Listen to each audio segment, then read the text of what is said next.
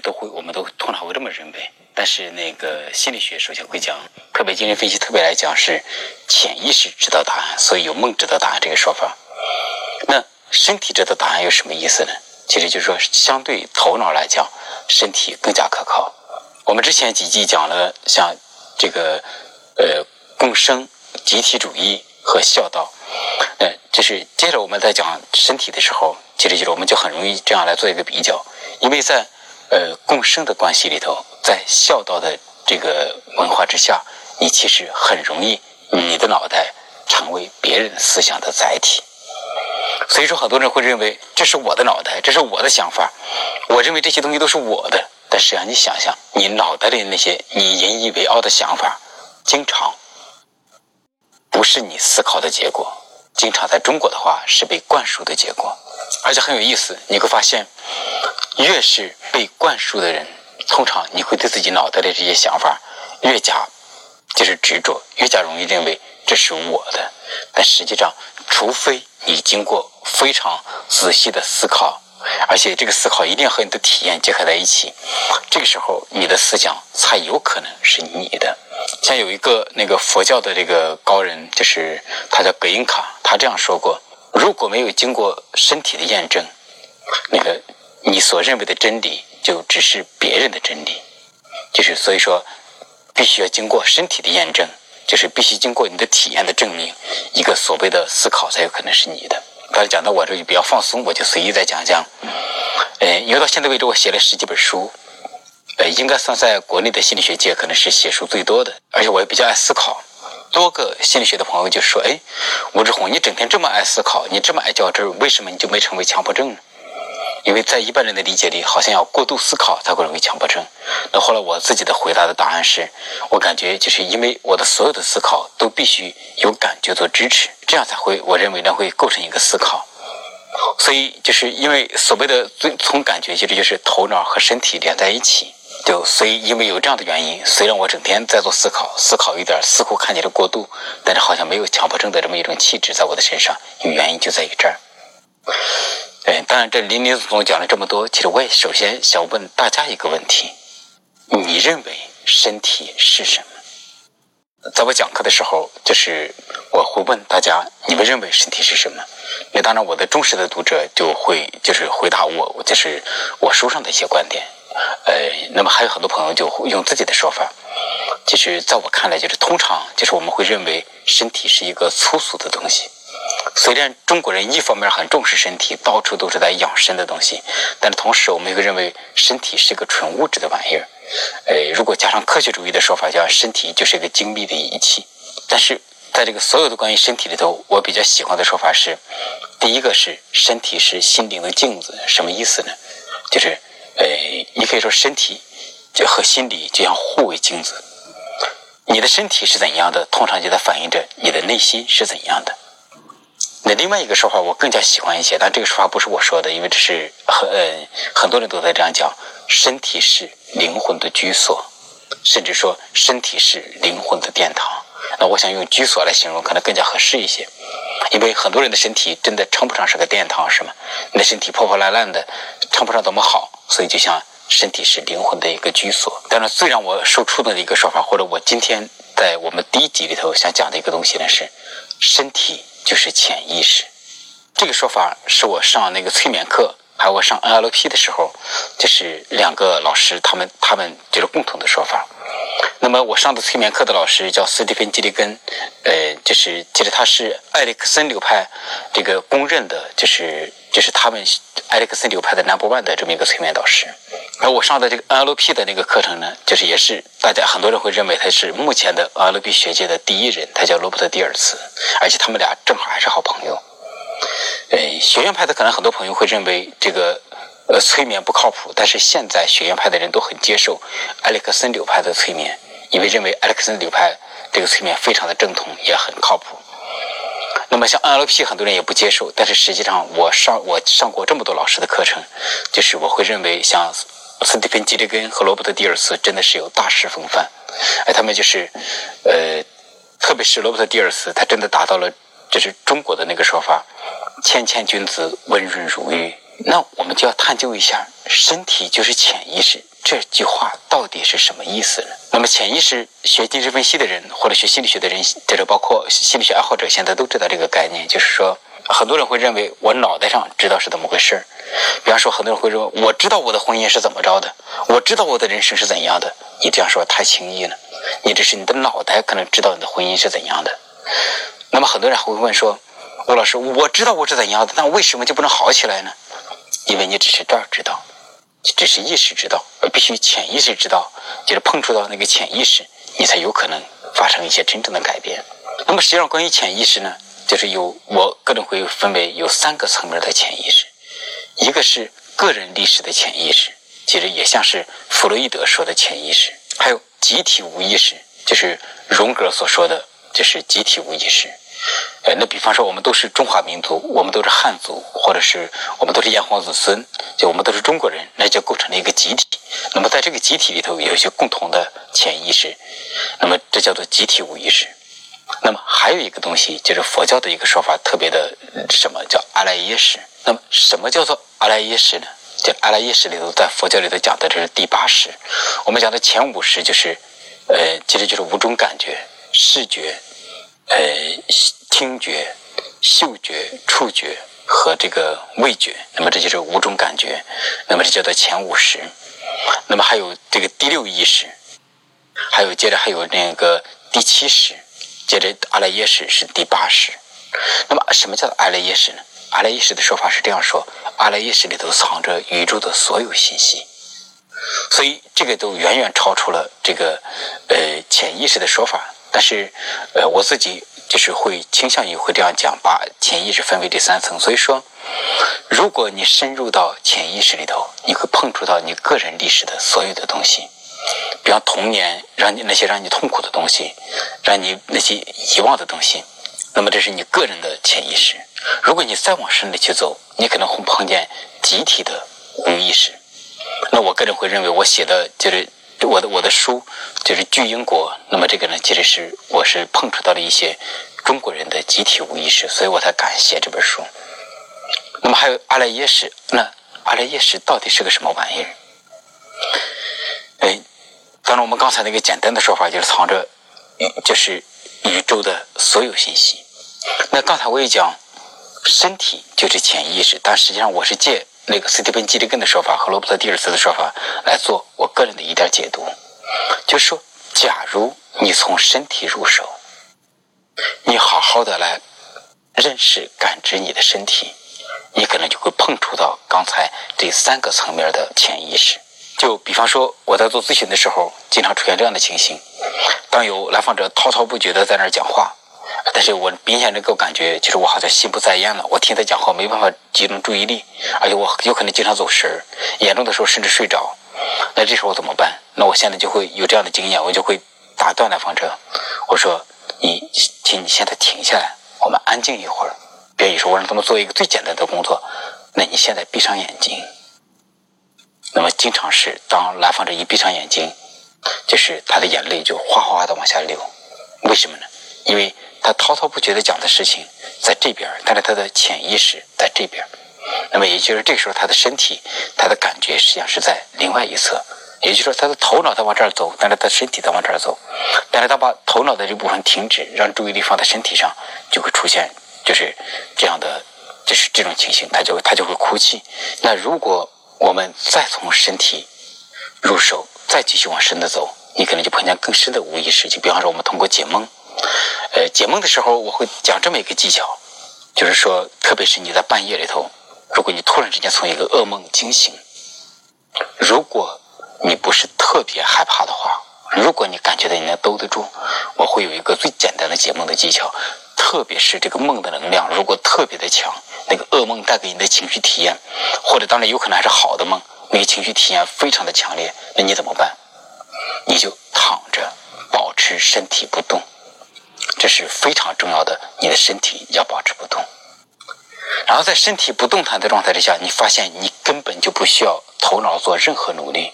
你会发现这个时候梦刚醒过来的时候，你有一股强大的能量，它就像是情绪或者各种各样的那个东西，然后这股能量它就会自然的流动。一开始像是卡着，有些地方像是卡住的，比如你从噩梦中惊醒，你觉得那是一个恐怖的、黑暗的、害怕的能量，你还是有点不敢碰触它。但是只要你仅仅保持身体不动，你不就是主动的提启用你的头脑，哎，你发现这股能量就会自由的游动变化。呃，以我的经验，当然我引导一些来访者，包括我的朋友做过这样的实验，一般超不过半个小时。半个小时之后，这股可怕的噩梦一般的能量。它就变成非常美妙的能量，而且通常就跟性高潮感觉很像。而且在这股能量从卡着到变成完全自由的流动，而且从就是最初的时候你带着一点黑色的能量，变成了这个光明的彩色的这样能量之后，你的脑袋会发现很多很多东西，关于你的人生的答案，有时候就会自动的就会呈现出来。但是就注意到刚才这个技巧非常重要，保持身体不动。为什么？因为当你身体一动，如果你有经验的话，你就会知道，经常那个梦你就记不住了。那为什么身体一动，那个梦就会记不住了呢？因为你身体为什么会动？因为你不舒服。而且当你身体一动，通常是你也启动了思维，启动了你的意识，然后你的这个意识一动，就切断了这个潜意识的能量。就所以说，身体这个移动和这个就是意识是有这样密切的联系。那么讲到这儿，我们会说一下，现在催眠中，就是它有一个特别简单的技巧，其实我们都知道，是吧？在催眠的时候，经常有催眠师对你说：“放松，放松，放松什么呀？就是放松你的肌肉和骨骼。那放松肌肉和骨骼，为什么就能有催眠出来呢？那么斯蒂芬·基利根他的说法是这样子的，就是他的说法是。任何一个紧张的肌肉或者骨骼，都对应着思维。所以，当你放松你的肌肉和骨骼的时候，实际上你是在放松你的思维，在放松你的头脑的控制。当你全身都在放松之后，你就会进入很深的催眠状态。这个时候，潜意识就会自动的涌现出来。无论是埃里克森催眠流派，还是表演性的催眠，你会发现在做催眠的时候，就是大家都做这个引导你身体放松的练习。而在那个感受身体上，还有一个更深奥的东西。哎，当然这是佛学的东西。据说佛陀在最后这个在那个菩提树下打坐七七四十九天，他就开悟了。那么，当然他前期做了大量的工作，但是只说最后这个七七四十九天他在干什么呢？有一个那个佛佛学中的流派叫南传佛教，南传佛教是这样坚持的，他们认为佛陀在那个菩提树下就是干了一件事。就是感受他的身体，从头到脚，从脚到头，然后感受的非常非常的细致。那么感受了七七四十九天，他最后就洞见了所有的阿赖耶识，就是然后开悟了。所以说，感受身体还有这么美妙的事情。那么像南传佛教，实际上在这个中国做了大量的事情。他们在做什么呢？引导就是很多人做内观。呃，我应该是在幺零年或者幺幺年的时候，我去福建南禅寺做过十天的内观。那么内观之后，去学内观的时候，我才发现，哦天哪，原来这个事儿我已经就是就是我那一段时间整天在做的事情。怎么就就是去了之后就发现，原来就是感受身体，从头到脚，从从脚到头。那么感受身体会出现什么呢？我有些朋友就会这样讲，他们说这个。在内观的时候深呼气深，有些人说什么看见自己前世啊，有些人怎么怎么样啊，就讲的玄乎其玄。因为这些东西毕竟不是我的，我我我不敢说这是否靠谱。但是在我的身上，就是我就发现，当感受身体越来越深的时候，那个觉知力到了一种很可怕的地步。那么在这十天内观的时候，就是我就发生过这样一个细节，就是有一天就是呃正在打坐的。过程中，突然之间感觉这个大腿的这个地方有些疼痛，就是就好像就是其实有点痒，都称不上是痛，稍带了一点点痛。那假如是在生活中，我就按照本能，我就会拿手去抠那个腿痒的地方。呃，但是在做内观的时候，他要求你身体保持不动，就这样闭着眼睛，就以打坐的这个姿势感受你的身体。所以呢，因为这个设置就是你的手不能动，所以我的手虽然想动，但是我克制住它。结果就在那个手想动，但是因为我克制的克制住的那一刹那，然后在我的脑海里出现了这样的画面，因为它不像是脑海出现一个画面这么简单，就简直像一定程度上像是幻觉。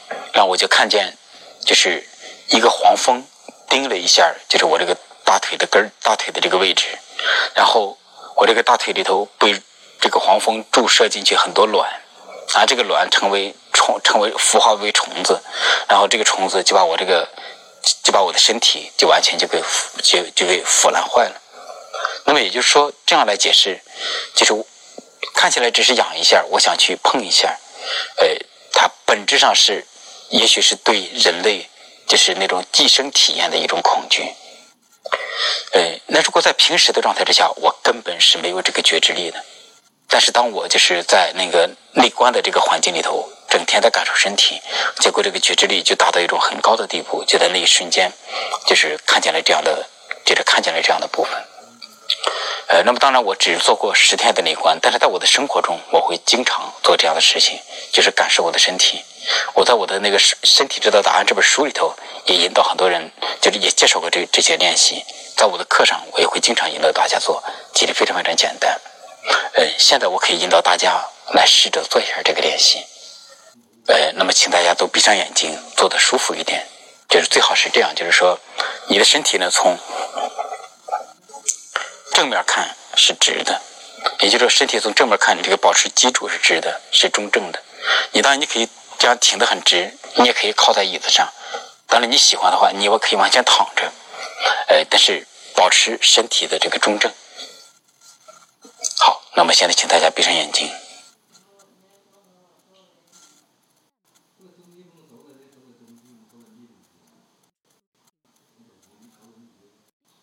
那么先。很自然的呼吸，自然而然的，不需要做刻意的深呼吸，什么就这种，别忘了你的呼吸就好。哎，我喜欢的顺序是先从感受你的双脚开始。那么现在，请大家感受你的双脚，感受你的脚趾。脚掌、脚心、脚后跟、脚踝，再慢慢的把你的注意力向上移动。那么在感受身体的时候，也许你会感受到身体微微的发麻、发烫，或者是有点刺痛。或者是只是和皮肤碰触的感觉，那总之是任何一种可能性。就是你只是把注意力简单的放在就是身体的这个部位就可以了。那么再慢慢的感受你的小腿、膝盖、大腿。臀部，再感受你的腰部、背部，再感受你的整条脊柱，现在感受你的小腹部、肚子、心口。胸部，再感受你的双手，感受你的手指、手掌、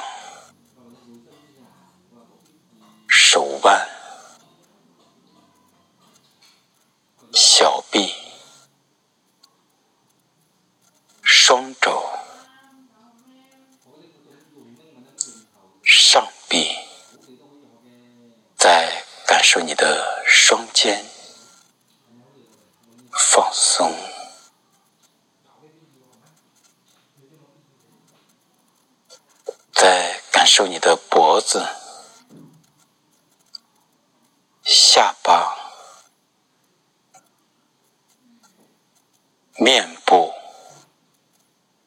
额头在感受你的后脑。